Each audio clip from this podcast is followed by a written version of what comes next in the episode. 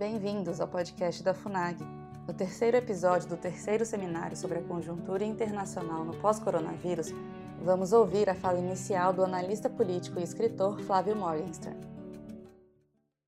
Bom, muito obrigado. Boa noite, ministro. Boa noite a todos que estão vendo um, essas palestras da FUNAG. Queria agradecer a todos da FUNAG. Queria agradecer aqui aos meus companheiros de mesa, ainda que uma mesa virtual por conta dessa pandemia.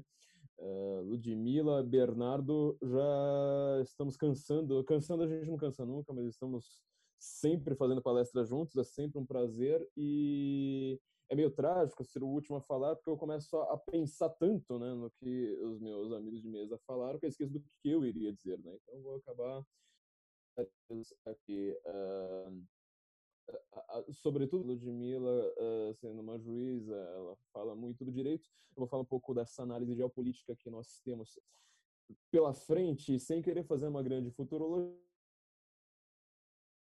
em que nós estamos, por conta, sobretudo, do que significa, de fato, esta pandemia.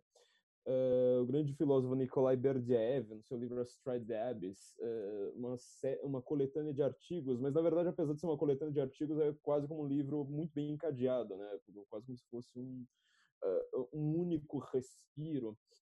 Ele comenta a respeito do evento que, na verdade, marcou o começo do século XX, aquilo que Eric Hobsbawm chamou de o curto século XX, ou seja, um século que começa com o assassinato de um arquiduque em Sarajevo, que dá o início, né, dá o primeiro start, o um grande gatilho ali da Primeira Guerra Mundial. O mundo estava, de fato, muitos consideram, muitos historiadores consideram que era a Europa era um rastilho de pólvora ali, simplesmente esperando o primeiro a primeira faísca para se iniciar uma escalada muito violenta e muito rápida, como o, o que foi que aconteceu, até mesmo grandes pensadores como Friedrich Engels dizia exatamente isso, né, a respeito do, do, do grande concerto europeu, como era chamado por, por Bismarck.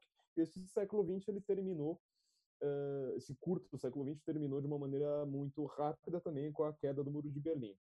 Eric Hobsbawm, como marxista, ele está pensando na parte dialética da história, usando o termo de Hegel também, né? Fukuyama também usa esse, esse mesmo termo para falar né, do, do, do fim da história, essa, essa parte dialética da história. Então, o século XX ele foi um século muito curto pelos seus grandes acontecimentos. O século XXI, por outro lado, ele já acontece, ele já começa de uma maneira muito mais rápida eu acho que não seriam muitos a discordarem de mim dizer que o século XXI começa com o atentado terrorista às Torres Gêmeas, no 11 de setembro de 2001, ou seja, no primeiro ano né, do século XXI já temos um grande cataclismo a ser, pelo menos, sossobrar ali as bases históricas e marcar muito esta, esta fase dialética, essa fase hegeliana, eh, emprestando esse, esse termo de Hegel, essa fase hegeliana e dialética da história. A resposta que foi dada naquele momento ali do 11 de, do 11 de setembro marcou, sobretudo, a primeira década do século XXI, que foi a guerra ao terror. Lamentavelmente, no meu ponto de vista, o Ocidente falhou em analisar muitas muitas filigranas de todo o magma islâmico. Né? O Ortega Gasset chamava o islâmico exatamente disso. Né? Não, não, se sabe o que é que vai acontecer como um, um, um grande uh, um grande cataclismo né? a, a mudar o, o concerto europeu no, nos anos vindouros. Ele estava pensando justamente na segunda metade do século XX e talvez até na primeira, na primeira metade do século XXI, ele fala isso poderia ser, por exemplo, uma, uma, uma conflagração do magma islâmico e pelo menos para o século XXI ele acertou a perfeição com, com uma frase simples.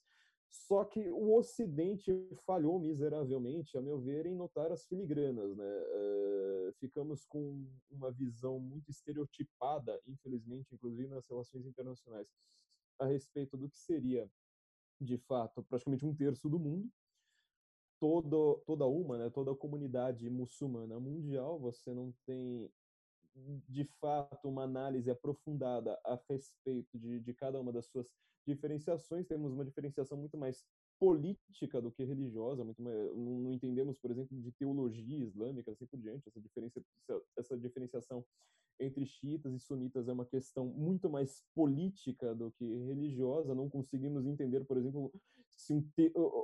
quem é que financia um, um, terrorista. Temos terroristas xiitas, temos terroristas terroristas é, sunitas, temos muçulmanos extremamente pacíficos dos dois lados. Né, na verdade, ainda teria um terceiro, né? E o Ocidente, a meu ver, ele falhou muito em analisar um problema que era muito mais complexo do que uma mentalidade de simplesmente combater o terror. A segunda metade do século XXI, portanto, ela é marcada pelo efeito negativo, pelos efeitos colaterais. Uh, tal como na Primeira Guerra Mundial, que marcou o início do século XX, você também não tinha uma clareza de posições. Você não consegue, até hoje, precisar entre os historiadores, entre os especialistas do tema, qual era o lado que estava correto, qual era o lado que uh, tinha as piores intenções, quem era o mocinho, quem era o bandido, não há uma clareza ali, como é o caso da Segunda Guerra Mundial, em que comunistas e capitalistas se unem contra um inimigo, um claro inimigo comum ali, não há discussão, é, é muito fácil entender porque a, a, Segunda Guerra Mundial tem uma dinâmica completamente diferente da Primeira. Então, eu, eu noto essa eu noto este paralelo entre esta década e o primeiro momento do, do, do, do século XX. Tal como na Primeira Guerra Mundial, uh, houve uma doença, então, após todo este, este primeiro cataclismo. No caso da Primeira Guerra, já uh, quatro anos depois, tivemos a gripe espanhola. Uma gripe espanhola foi violentíssima, chegou até o Brasil, inclusive. E na, no, no caso da Primeira Guerra, ela afetou de uma maneira exagerada, sobretudo o, as forças centrais, né, os poderes centrais, mais do que tudo o exército alemão. Alguns poucos historiadores que, inclusive, é, culpam um pouco a gripe espanhola pela derrota alemã na Primeira Guerra Mundial, porque ela acabou afetando muitos soldados no, momento em que a Alemanha parecia que iria uh, ganhar aquela guerra no último momento. Uh, e da mesma forma, nós aqui no século XXI, do nosso conforto do nosso lar, nós tivemos, então, essa crise do coronavírus. Essa crise do coronavírus, ela pega o mundo de surpresa, uh, como o Bernardo bem disse, acho que não há mais dúvida no mundo de que ela surgiu na China. As respostas que foram dadas também, tal como as respostas que foram dadas a um atentado terrorista em 1914, elas têm o poder para quem gosta de Hegel, né, mantendo eh, essa terminologia, este poder dialético de determinar e, e, mudar completamente o que nós veremos no mundo daqui por diante. Há muitos que ainda acreditam que esta é uma crise passageira, que logo voltaremos à normalidade da vida sem nenhum uh, efeito de longo alcance, um efeito duradouro em nossas vidas. Eu já aviso o, de uma maneira bastante pessimista que eh, eu não acredito muito nisso, sobretudo porque nós podemos analisar até pelo próprio início do século 21. Nós não tivemos uma volta à normalidade depois das Torres Gêmeas. Pense no que era andar de avião até 1999, até o ano 2000, pense no que é andar de avião, ou mesmo chegar ao aeroporto, pegar um avião de fato de 2002 para cá. Nós temos, então, nós nos adaptamos a, a, essa nova rotina, a este novo modelo, mas de fato não temos um retorno à normalidade. A crise do coronavírus é algo com alcance global, talvez. É difícil pensar numa crise de alcance global, nem mesmo as duas guerras mundiais foram tão mundiais quanto parece estar sendo esta crise do coronavírus. Uh, e as respostas que são dadas gov pelos governos a esta crise, tal como eu vejo erros muito grandes no começo do século 20 uh, do século 21 ao atentado terrorista uh, das Torres Gêmeas, eu uh, creio que algumas das respostas que estão sendo dadas pelos governos podem causar aprofundar algo que já é ruim e causar novos males, uh, definitivamente. o grande George Friedman ele destacou quatro, ele elencou, né, quatro elementos quatro, na verdade, áreas que são extremamente afetadas por esta crise do coronavírus. Né? Seria, primeiro, a área médica, segundo lugar, a área econômica, em terceiro lugar, a área social, em quarto lugar, a área geopolítica. Isso já nos dá uma dica curiosa. a geopolítica, tudo bem, já estamos vivendo num mundo de globalização há muito tempo, mas nunca no mundo, como agora nessa crise do coronavírus, a geopolítica determinou tanto a política. Uma política que é determinada por uma cidade, por um prefeito de uma cidade do interior do Brasil, ela é determinada geopoliticamente antes de, de, de, de qualquer coisa.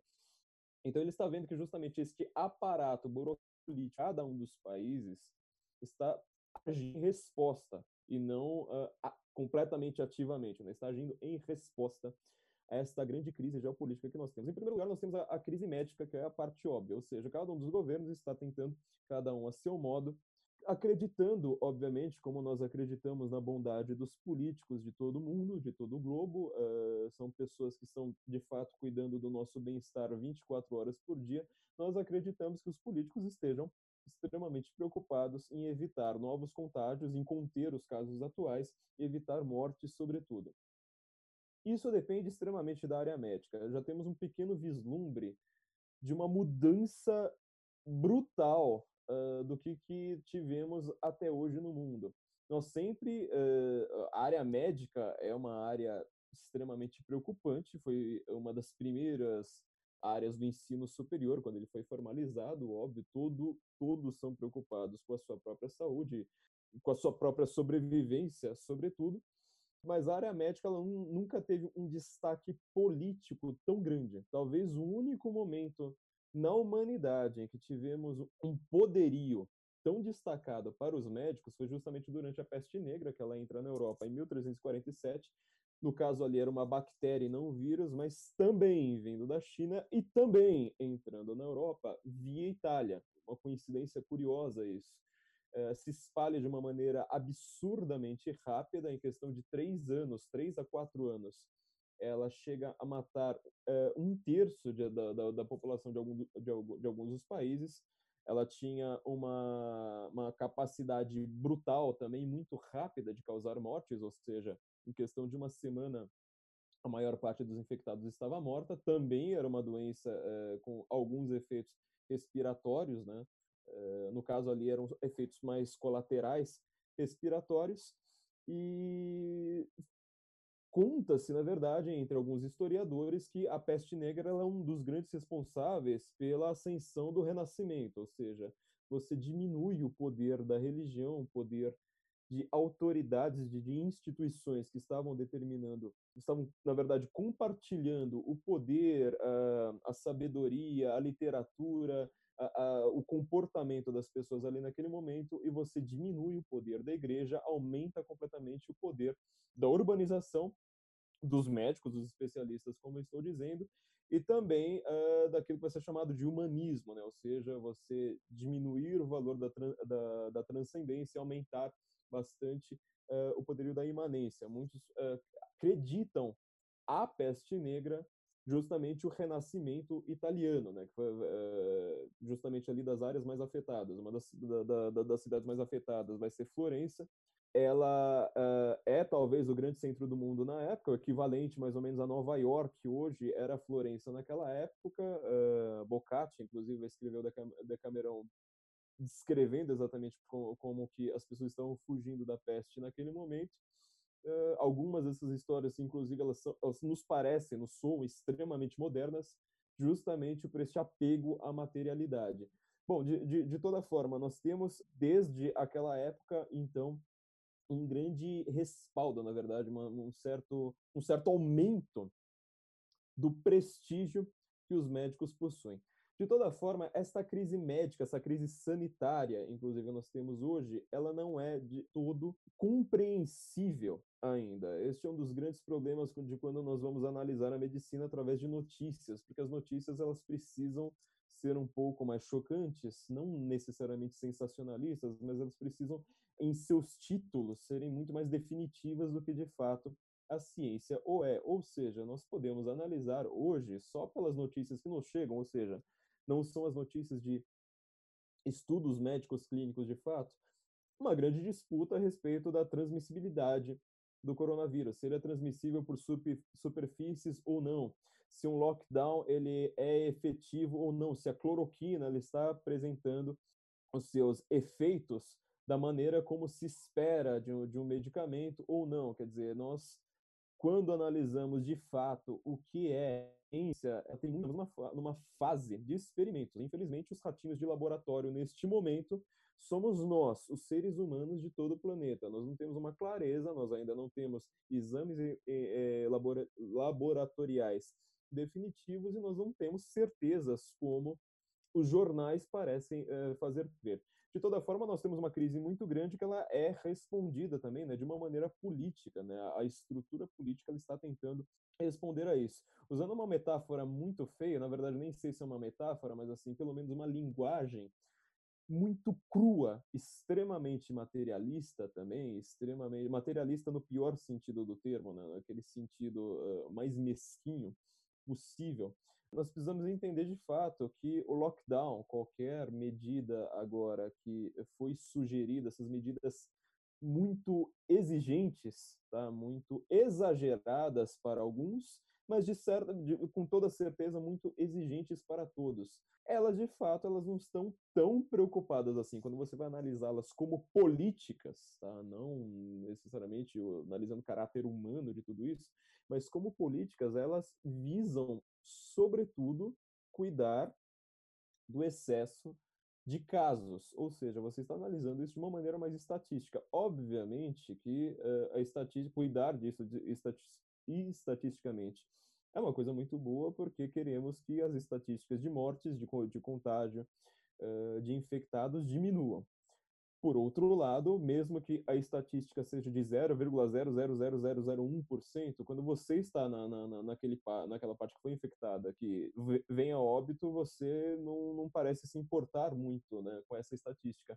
Mas, de toda forma, as políticas que estão sendo apresentadas, elas cuidam muito mais do excesso de casos, ou seja, de você evitar o excesso de casos, de você evitar o colapso do sistema uh, hospitalar de qualquer um dos uh, das áreas envolvidas, seja um país, seja uma, uma região, uma cidade, um estado, do que de fato com as pessoas. Quer dizer, nós não temos uma certeza ainda se o lockdown ele é efetivo para nos protegermos. O que se está evitando é um contágio em massa e evitar que os, os hospitais colapsem. Né? Isso é uma coisa importante, na verdade, né? não, não, não podemos simplesmente abandonar do dia para a noite qualquer preocupação, como querem fazer crer aqueles que criticam qualquer postura uh, de, de, relaxamento, ou seja, uh, não existe só a postura de precisamos ter um lockdown absoluto ninguém sair na rua, ou vamos todos sair na rua, e na verdade eu nunca vi ninguém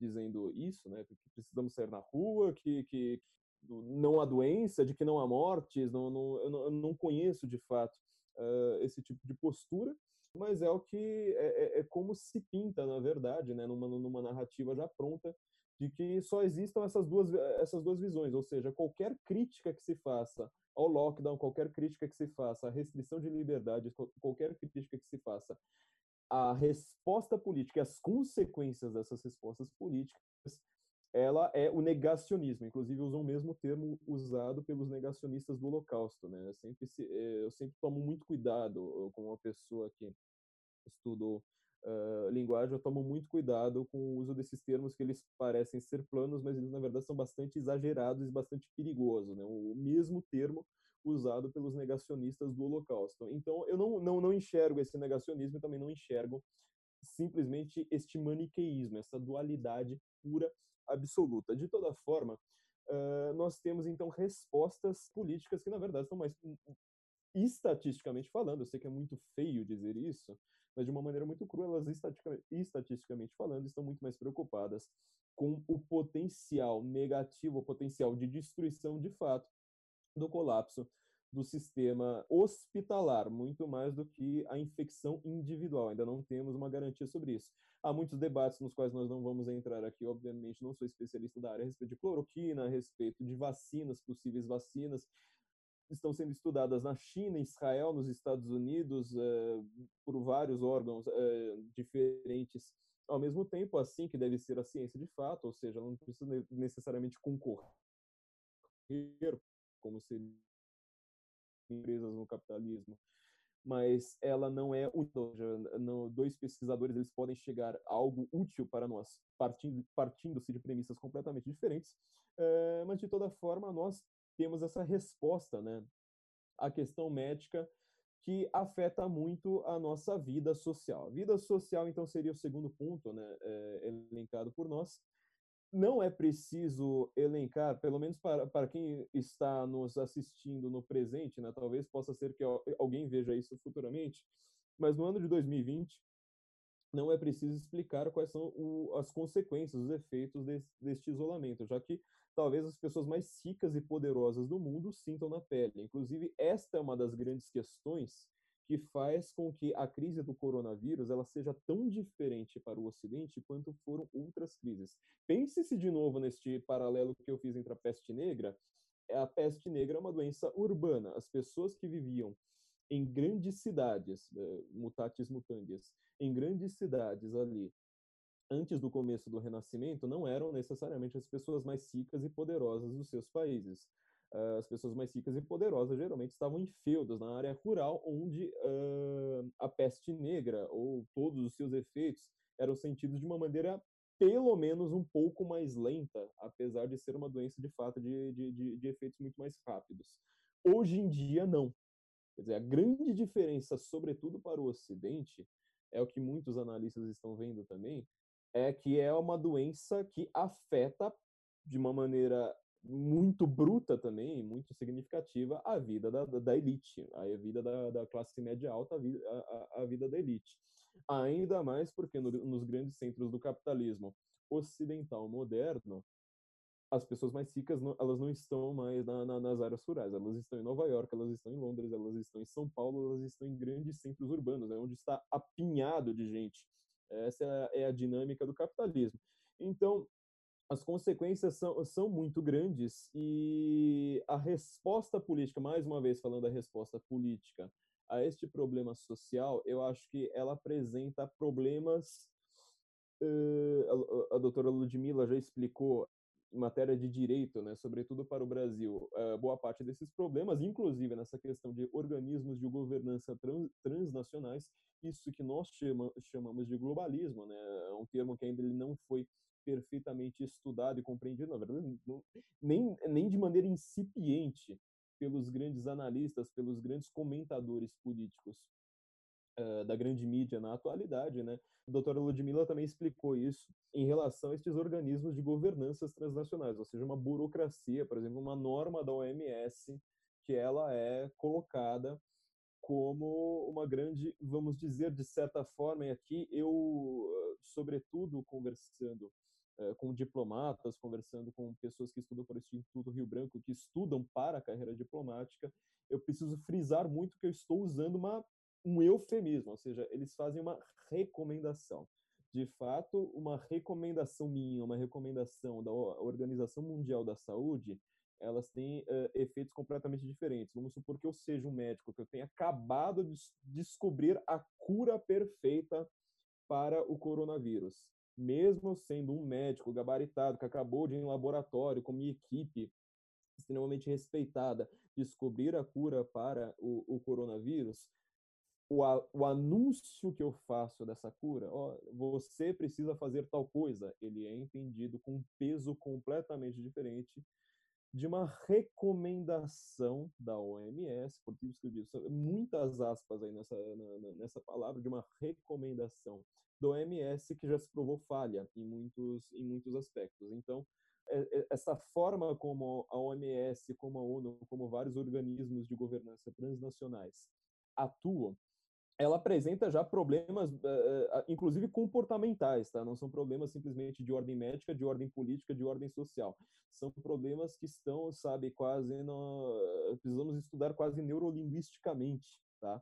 A respeito de tudo, de, a, respeito dessas recomendações. Então, essas recomendações, na verdade, uh, primeiro ponto que a gente precisa, infelizmente, precisamos fazer essa pausa, é que a OMS, ela, com este lockdown, com essa ideia de você fazer um lockdown mundial, ou pelo menos exigir essas políticas extremamente repentinas e muito fortes, para eh, de novo abusando do eufemismo, né, muito fortes em uma escala planetária, essas, é, isso que a OMS recomendou, é, sempre tome muito cuidado com essa palavra, não vou, vou, frisar aqui o tempo todo, isso que a OMS recomendou só pode ser de fato obedecido, ou seja, aceito por estados totalitários. Nós não conseguimos fazer isso em, em um estado liberal, seja democrático, seja monárquico, seja o que você quiser uh, definir, mas assim, qualquer estado com pouco de liberdade, com pouco de liberdade civil, com pouco de liberdade política,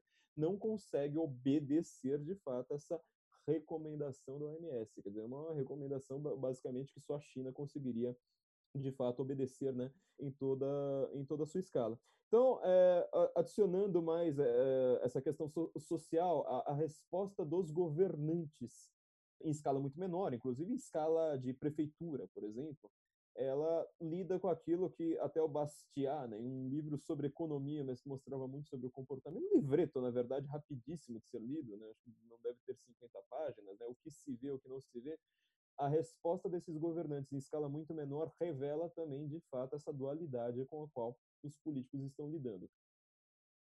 Só para dar um exemplo, podemos falar: olha, eu, como prefeito aqui de uma cidade, seja uma grande cidade, uma cidade no interior de um país periférico, eu recomendo então que todas as pessoas fiquem em casa para mim já, já temos que colocar um, um pequeno asterisco aqui, né? A, o, a grande problemática uh, que a doutora Ludmilla aqui explicou muito bem, que o Bernardo uh, falou muito bem, não é a recomendação de você ficar em casa. Por isso que eu estou tomando muito cuidado com essa palavra, né? Não é o fato de uh, um político dizer, olha, fique em casa, fazer uma campanha, uma hashtag no Twitter, o que quer que você seja, dizendo fique em casa. O grande problema é a consequência de você não ficar em casa.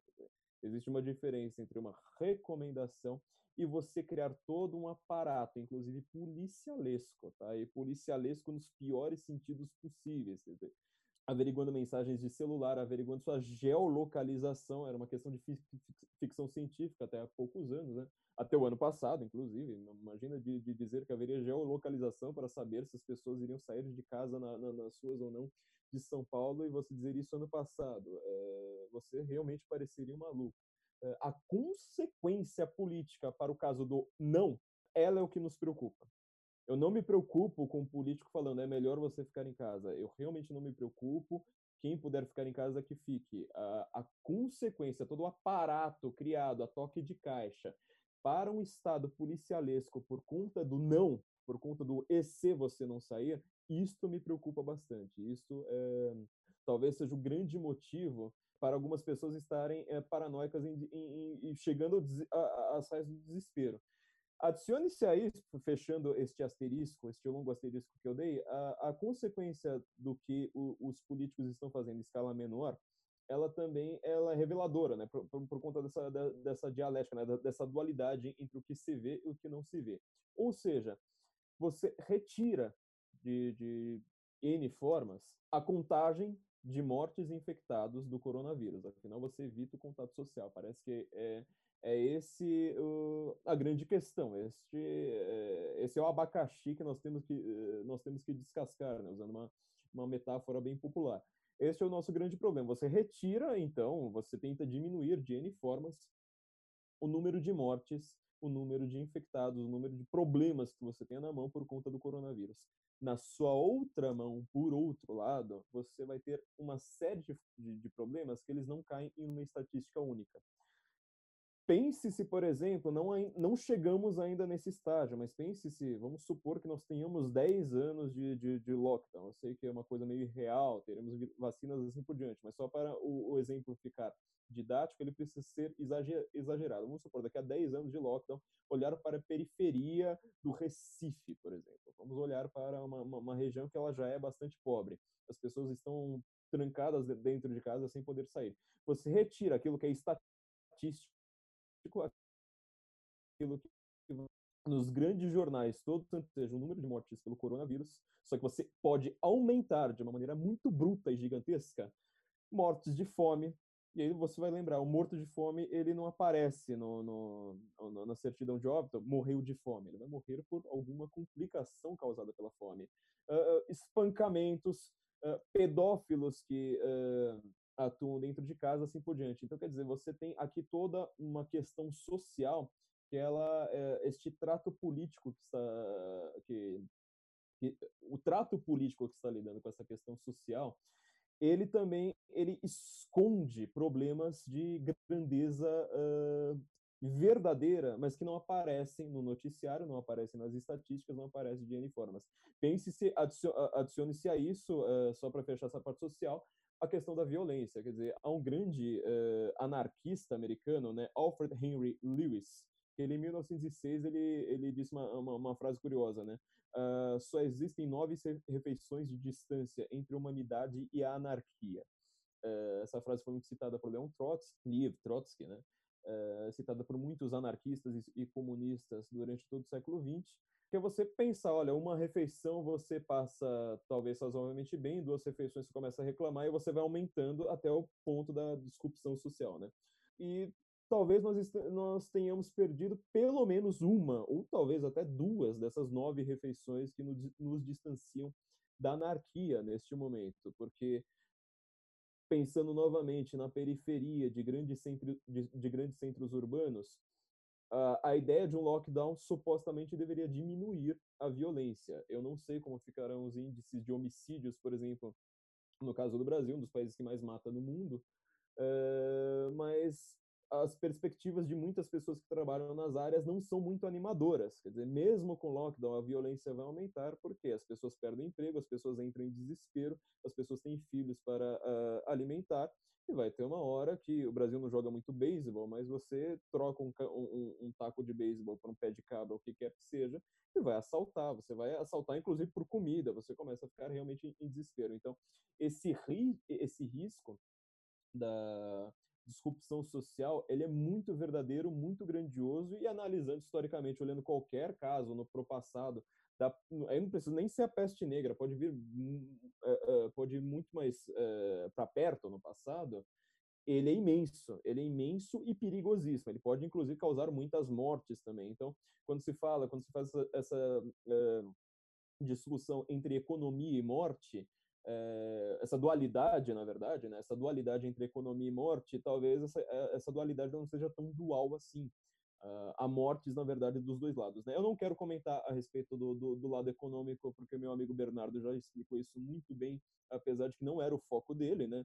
É, basicamente, o que nós podemos dizer é que é, um país como os Estados Unidos, ele gasta é, análises, tá? Uh, pensam, é, que se gasta de 5 a 10% do seu PIB com essa questão do coronavírus e pensar que 5 a 10% do produto interno bruto está sendo gasto em um ano com isso, para quem sabe minimamente o que é o produto interno bruto, é, eu não sei, eu precisaria se perguntar para um economista em que outro momento na história houve um gasto tão grande em um único ano, tá? É, pelo menos nas economias modernas, né? Talvez, de novo, na peste negra, é, o gasto fosse até maior, mas no, no, caso de uma economia moderna capitalista ou comunista, no caso da comunista barra capitalista, né? como no caso da China, é, é dificílimo você imaginar alguma coisa tão grande. Obviamente, algumas dessas, é, algumas dessas respostas político-econômicas, elas uh, funcionam em épocas de desespero. Um exemplo muito simples é, por que, que não imprimimos dinheiro, então? Talvez seja uma coisa que, uh, com, com perdão aqui aos meus amigos da Escola Austríaca de Economia, pensando talvez até em alguns dos membros da Escola de Chicago, né, do Chicago Boys, inclusive do, do, do qual Paulo Guedes faz parte, talvez não fosse uma coisa assim tão horrível, se imprimir dinheiro agora, porque você sabe que isso vai causar uma inflação, você sabe que as consequências econômicas de uma inflação elas são nefastas. O Brasil é um dos países que pode explicar isso muito bem, inclusive uma geração razoavelmente mais jovem como a minha. Eu lembro do que que é, do que que eram os fiscais do Sarney, eu lembro do que era sair correndo, eh, o marcador do supermercado passasse eh, na, na, na, sua frente. Mas, por outro lado, quando você tem uma situação de calamidade pública, de desespero de uma população é, pobre e, ficando cada vez mais empobrecida, talvez você mandar o problema para daqui a um ano, por mais que ele venha com juros enormes, não seja uma coisa assim de todo ruim. Mas o que eu quero dizer é o seguinte: há respostas ao, de governantes que elas podem ser ou como modelo da inflação, jogando o problema para frente, ou elas aumentam o problema, inclusive, é, atualmente. Então, é isso que eu quero falar rapidamente sobre economia, né? o Bernardo já falou, já, já me salvou disso aí muito bem. É, nós temos também o aspecto militar. O aspecto militar, nós temos um enfrentamento possível, possível, aqui com muito cuidado com isso, né? mas um aumento de escalação, de novo, com a China. Quer dizer, nós tivemos recentemente um, uma espécie de bloco informal que existia entre os russos e os chineses, né, isso que nós chamamos de bloco russo russo-chinês, é, que não é um bloco de fato, mas havia muitos contratos ali pequenos é, formando um, um, um, todo coerente, uh, ele parece estar se desgastando. De toda forma, nós temos uma movimentação militar muito grande no, sul, no Mar do Sul da China, no norte da Europa, que também é uma coisa extremamente curiosa pensar-se no norte da Europa, uma região muito importante historicamente para a Rússia, né? até na Segunda Guerra, Primeira e Segunda Guerra, na verdade, aquilo ali foi extremamente importante. A, Rússia até hoje perdeu de um país minúsculo como a Finlândia, né? É uma inglória muito grande, muito simbólica para os russos. E nós temos uma movimentação muito grande da OTAN por ali. Nós temos uma movimentação naval também gigantesca no Mar do Sul da China. essa possibilidade de enfrentamento, ou seja, de uma questão geopolítica, tá?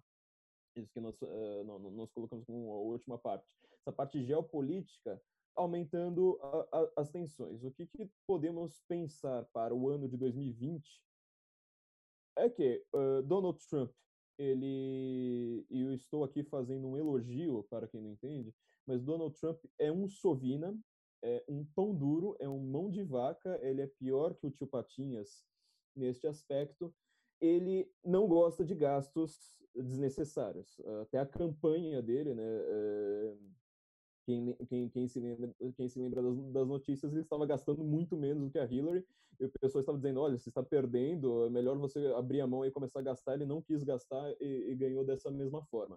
Uh, ele é muito sovina e ele evita guerras até por questões econômicas. Ele não gosta dessa ideia, né? por isso que ele foi tentar negociar com, com a Coreia do Norte assim por diante e ele uh, talvez vai, vá aplicar estes princípios. Em um ano eleitoral, sobretudo, ele parece estar aceitando até algumas dessas normas da ONU, por conta disso, né, eu escrevo para uma revista suíça chamada Die Weltwoche, né, a maior revista da Suíça alemã, uh, e o comentário da, da, deles em todas, uh, uh, em todas as vezes que eles falam do Trump é justamente esse, quer dizer, ele se rendeu, parece que o Bolsonaro não, é, é, Bolsonaro está brigando muito mais do que o Trump, né, é, em relação a isso. Não, mas porque ele tem uma federação, né, o, o Brasil não é uma, é uma, federação em name only. Mas, enfim, uh, o Trump talvez vai evitar isso, só que isso também gera um problema para o ano que vem. Né? Nós estamos adiando alguns dos problemas que são possíveis proxy wars, uh, ataques cibernéticos. Uh, o, o, Bernardo falou aí muito bem, né? A questão da, do Huawei, 5G, tecnologia de espionagem, inclusive do Zoom, assim por diante. Então, o aumento de, disso é, é, muito grande. De toda forma, é, para fechar tudo isso, a política ela uh, está respondendo à geopolítica, e é um momento muito interessante do mundo para, para pensarmos, né? Acho que talvez a diplomacia nunca, uh, nunca, nunca exagero, mas assim, a diplomacia ela vai ser uma grande profissão, né? uma, uma profissão que vai aumentar muito uh, o seu peso na sociedade por conta de toda essa crise, né? Porque nós agora estamos sempre, o tempo todo, respondendo né, essas questões, eh, respondendo literalmente com a política essa geopolítica, né? É, eu queria falar só duas últimas coisas, são alguns comentários meus né, em relação a tudo isso uma crise, na verdade, ela muda muito o vocabulário, tá? Eu, como estudante de literatura, como estudante de linguística, eu percebo sempre isso, como, como o, vocabulário das pessoas muda de um ano para, para o outro, isso é extremamente revelador. Eu não lembro, tá? Eu simplesmente não lembro, particularmente não lembro, assim, tenho zero alguma crítica à ONU em todos os meus anos de existência, tá? É, no máximo artiguinho de opinião, uh, geralmente mais espevitado de um jornalista ou outro, falando alguma coisa contra a ONU em si, ou seja, a ideia de ONU. Mas eu não, não vi uh, uma crítica séria à ONU em todos os meus anos de, de existência, inclusive olhando para, o, para, para uh, os momentos em que a ONU existia e eu não.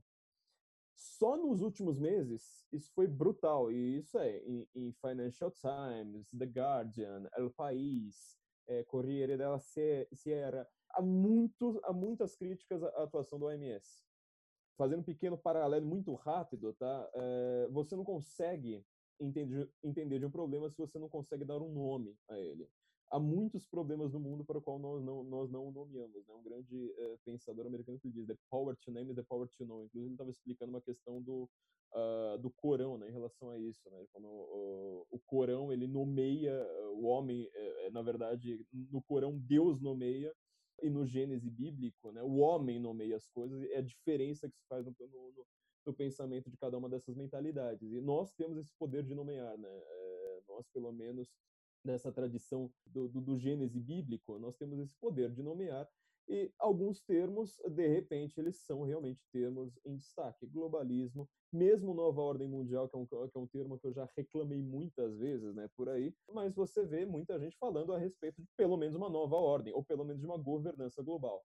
Geraldo Alckmin falou isso recentemente, Lona Sabó falou isso recentemente, todos eles, é, Fernando Henrique Cardoso, né? O Lula Lula, exatamente, né, falando sobre as ideias de governança global, de nova ordem eh, de, diversas formas. O, eu faço um destaque aqui que o Richard Haas, que é o presidente do Council of Foreign Relations, ele é editor da revista Foreign Affairs, que talvez seja a revista que os diplomatas mais leiam uh, no mundo inteiro. E eu acho que, curiosamente, ela tem muito mais erros do que acertos em seu histórico, pelo menos de previsões. Uh, Richard Haas ele falou em 2007, se não me engano, é, tão logo do, do, do, Donald Trump foi eleito, sobre justamente como é que seriam a, a, as novas formas de governança global. Ele pensa em clima, ou seja, a questão do aquecimento global. Nós vimos como é que essa discussão foi extremamente importante para o Brasil no ano passado por causa da Amazônia. Ele pensa uh, em biossegurança, pensa em terrorismo. Quer dizer, está falando vírus e, e, e terrorismo. Pelo menos a parte do vírus, em 2020, nós estamos entendendo perfeitamente. Quer dizer, ele não enxerga que as soberanias nacionais ou os próprios governos sejam capazes de lidar com um tema como esse. Você precisa de um órgão burocrático transnacional para lidar uh, com um problema como esse. Só que este problema, ele nunca lhe era dito. Agora nós estamos dizendo. Essa diferença de vocabulário, ela é brutal, tá? Ela é, é Aliás, acho que é, é por, por, é por, por, conta dela que nós estamos aqui, né? Pelo menos essas três pessoas. É, essas propostas, né? Como eu falei, elas são extremamente radicais. E para completar, fazer minha conclusão aqui dessa, dessa longa explanação, as informações que nós temos, desde o caso ali a, a, respeito da, da medicina, da ciência, do que, é que está sendo feito, quanto da política, quanto do que nós vamos estudar, por exemplo, né, os livros que, que o, o Bernardo citou, né? Eu queria citar aqui só de passagem, né? O Robert Kaplan, que ele está falando muito bem a respeito da questão do, do Mar do Sul da China. Acho que todos os diplomatas deveriam, pelo menos, dar, dar uma, uma, uma, um briefing ali. Né? Robert Kaplan, acho que ele é um dos grandes autores, né? da modernidade ali na, na, na questão geopolítica. Todas essas informações, elas não estão, não estão unificadas. Elas estão esparsas uh, esparsas e com vários vocabulários, né? Digite, digite nova ordem mundial no Google, veja quanta besteira você vai ver em 20 páginas, tá? Não é só na primeira página, em 20 páginas. Uh, e você, nós temos agora esse trabalho de filtrarmos, então não adianta as pessoas acreditarem muito nessa um novo especialista, né? Eu acredito nos especialistas, eu acredito nas pessoas que parece que é um novo sacerdote, né? Ou talvez até um dos novos profetas. Ah, os especialistas eles têm uh, a sua solução como como nós estamos vendo, né, a, debate se o lockdown está funcionando, se o lockdown não está funcionando, a debate sobre como esse vírus é transmitido, há estudos talvez indicando que ele seja transmitido pelo ar, talvez não, talvez pela mão, talvez por superfície, talvez não se sabe ainda, nós não sabemos, a grande verdade é essa. E essa é uma postura científica, essa uma postura correta? Não sabemos. Estamos pegando indícios aqui a colar toda essa informação disfarça, toda essa informação, inclusive, uh, da parte humana, da parte de política, da parte de geopolítica, ela é completamente esparsa, tá? Eu queria só frisar, né, que essa mudança de vocabulário para o nosso embaixador, né, Ernesto Araújo, ela ficou muito uh, evidenciada, por exemplo, né, o UOL, o Jamil Chad no UOL, ele reclamou recentemente do, do, do de, de o Ernesto fazer críticas ao comunismo, né, uh, numa, num, num, seminário sobre o fim do nazismo. Então, assim, mas tivemos outro totalitarismo também, curiosamente que matou pelo menos seis ou sete vezes mais do que, do que o nazismo, E parece que é, quando você reclama, quando você faz uma crítica a um totalitarismo que matou mais do que o nazismo, é que você que merece críticas na, na, na, na imprensa. Né? A palavra comunismo, por exemplo, é só vermos como, como ela uh, mudou no cenário político, né, sobretudo nos três, quatro últimos anos, né, é, vou até ler aqui, né, do, do, do que o Wall escreve, ele fala assim, ele, né, ou seja, o Ernesto Araújo, aspas, ainda lançou um alerta sobre os riscos de que, diante da pandemia, a saúde também passe a ser contaminada pelo comunismo, aí sub aspas, não vamos deixar a saúde ser mais uma vítima de um sequestro dessa ideologia para ser, servir objetivos totalitários. Fecha aspas do Ernesto. E aí continua o Jamil Chad. Afirmou o chanceler pedindo que os demais países lutem para liberar esses valores da manipulação e escravidão. Quer dizer, é, você fazer uma crítica ao comunismo, tá? É, você recebe aspas na imprensa, né? Você recebe da impressão que você é um maluco.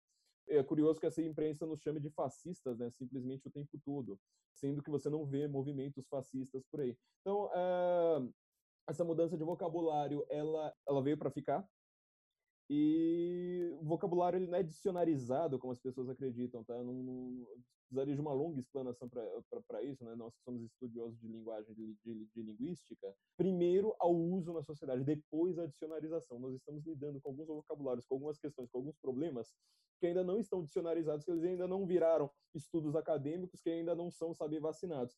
Queria só uh, terminar, então, a minha explanação mandando aqui um abraço, né?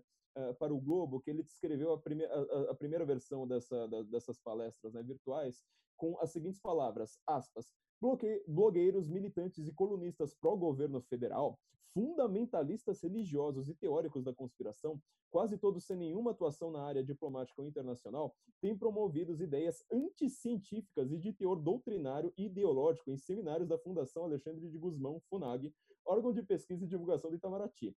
As conferências que começaram no ano passado ganharam fôlego renovado durante a pandemia de Covid-19. Alta consensualidade, paranoia, especulações desprovidas de evidências e pouco caso com parâmetros científicos são marcas do debate, dos debates patrocinados pelo Ministério das Relações Exteriores durante o surto que não contam com a presença de embaixadores ou de professores de relações internacionais. Então, de novo, né, a informação está espalhada. Eu espero ter nesta minha pequena explanação cumprido os objetivos aqui que o Globo é, colocou para mim, porque eu entendi isso basicamente assim como vai, é isso que você precisa fazer. Então, espero ter cumprido aqui. Muito obrigado a todos pela paciência, muito obrigado a todos por estarem aqui é, lendo, ouvindo uh, coisas como essas e queria mandar um abraço aqui a, a, a, todos os participantes, né, a todos os nossos espectadores, ao ministro Roberto e a, a esta alma aqui do, do, do, Globo que nos divertiu bastante com as suas palavras. Muito obrigado. Boa... Bom, ainda temos perguntas, né, mas muito obrigado a todos. Acesse o canal da FUNAG no YouTube, www.youtube.com.br Brasil. Lá você encontrará centenas de vídeos sobre política externa brasileira e relações internacionais. Acesse também a nossa biblioteca digital, com mais de 780 volumes para download gratuito, www.funag.gov.br/biblioteca. Acompanhe as atividades da FUNAG Brasil no Facebook, Twitter, Instagram e Flickr.